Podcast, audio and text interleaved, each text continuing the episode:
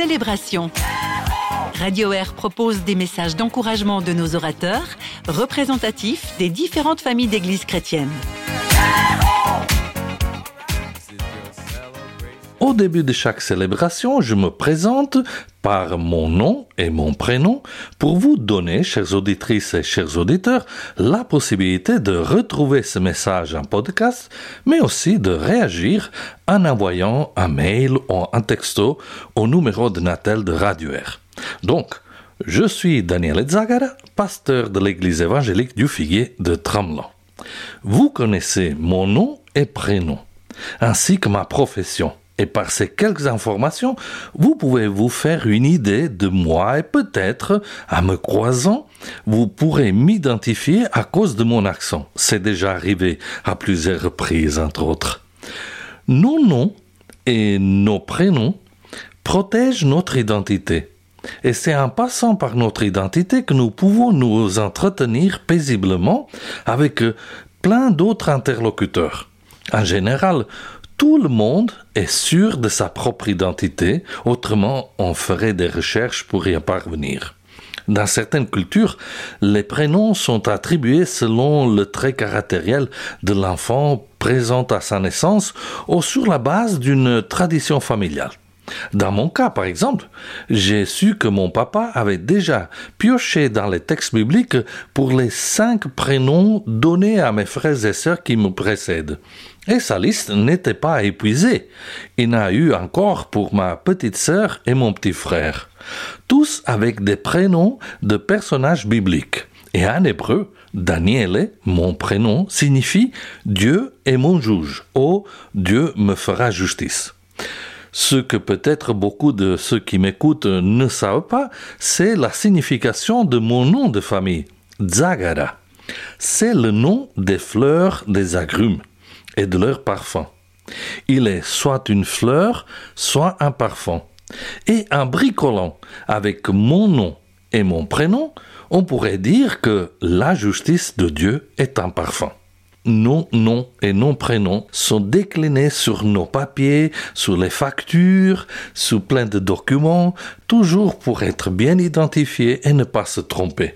Cette question des noms est un élément qui a attiré mon attention à propos de l'annonce de la naissance de Jésus.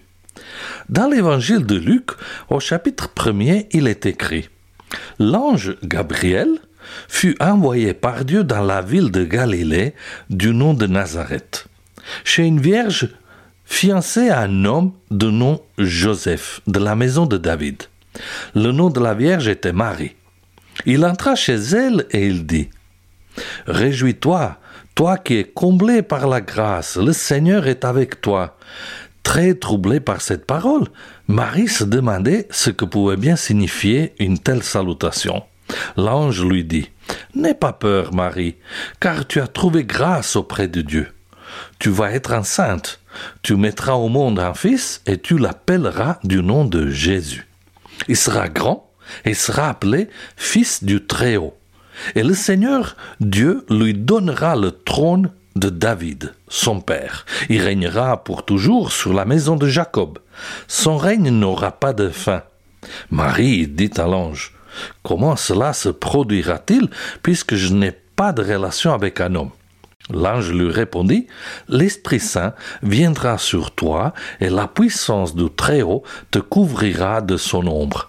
C'est pourquoi l'enfant qui naîtra sera saint, et sera appelé Fils de Dieu.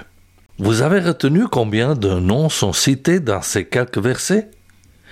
Il y en a certaines qui servent pour préciser la localité, la région de Galilée, la petite ville de Nazareth, puis les noms des protagonistes, présents, absents et futurs. Marie, une jeune vierge fiancée à Joseph, de la famille de David, et puis l'ange lui-même envoyé par Dieu qui s'appelle Gabriel. La centralité du message apporté par l'ange Gabriel est l'annonce de la future naissance de Jésus.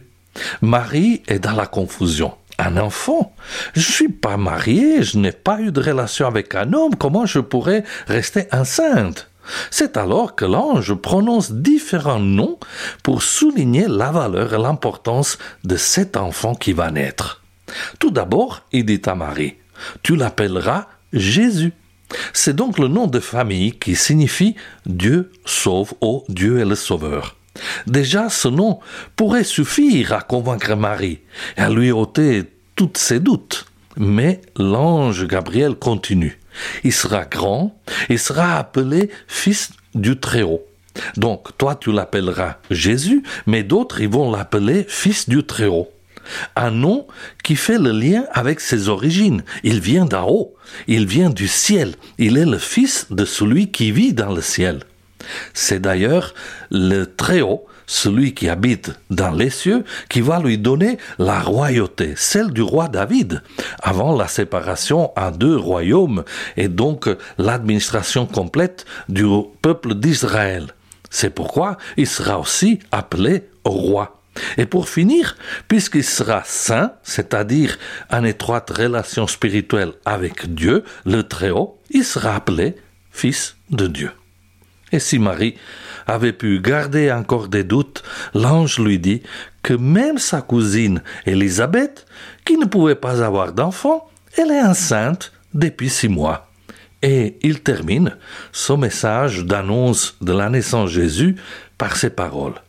En effet, rien n'est impossible à Dieu.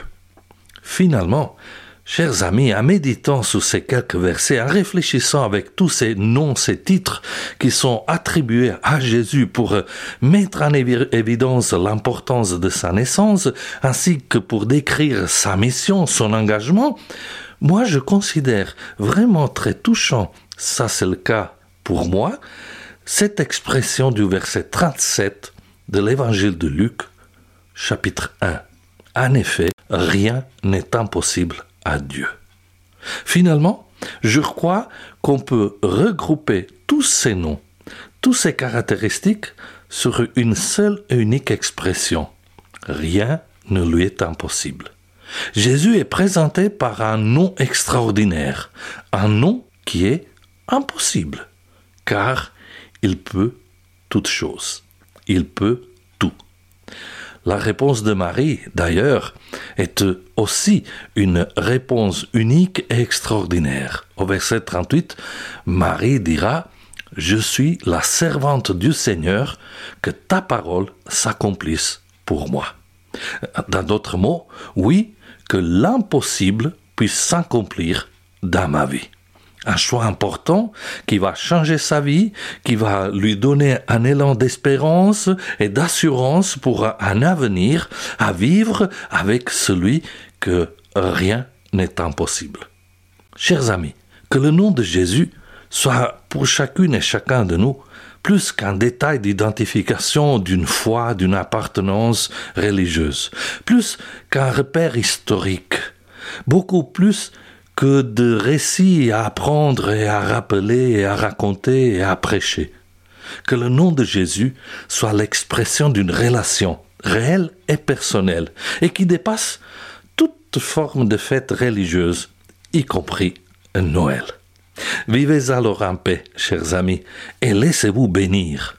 Au revoir, mes amis, et à la prochaine.